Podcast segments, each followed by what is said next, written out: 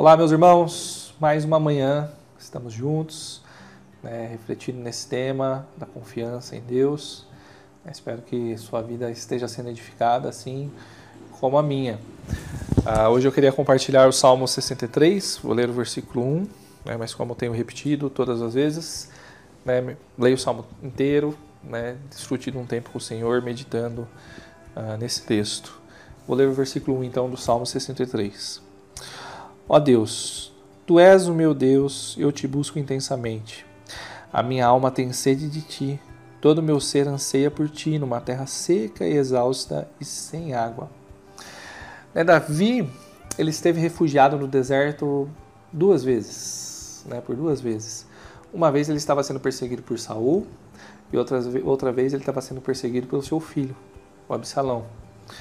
Ah, neste salmo, né, conforme a gente vê no versículo 11, né, mas o rei se alegrará em Deus, ele se referindo a si mesmo como rei, então o contexto nos indica que ah, essa, esse período dele no deserto, refugiado, foi um momento em que Absalão, seu filho, estava ah, perseguindo ele. Né, e mais uma vez Davi então se encontrando nessa numa situação de tribulação, né, e onde mais uma vez também ele uh, desperta né, a sua confiança em Deus, né, em um Deus que é próximo, um Deus que é pessoal, um Deus que é poderoso, um Deus que é perfeito e assim vai. Né, na situação de calamidade né, de, do deserto, onde Davi se encontrava, uh, ele vai revelar que tem uma necessidade da qual ele está sedento, né, que é mais forte né, do que qualquer necessidade física.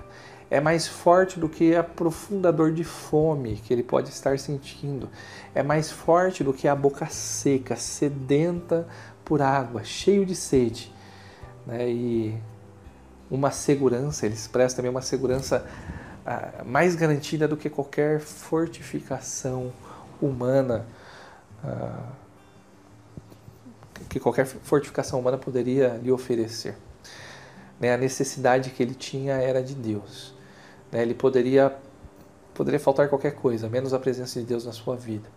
Ele reconhecia que dependia de Deus integralmente.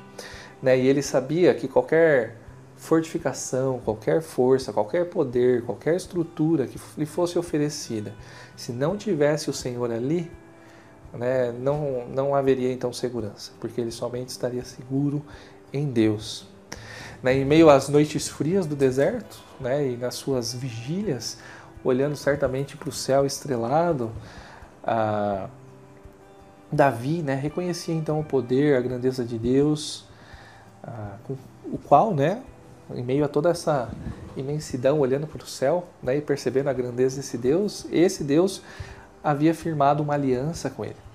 Né, então ele clamava a Deus pela justiça, ah, e confiante né, no poder que Deus tinha, mas também na fidelidade do Senhor à Sua palavra.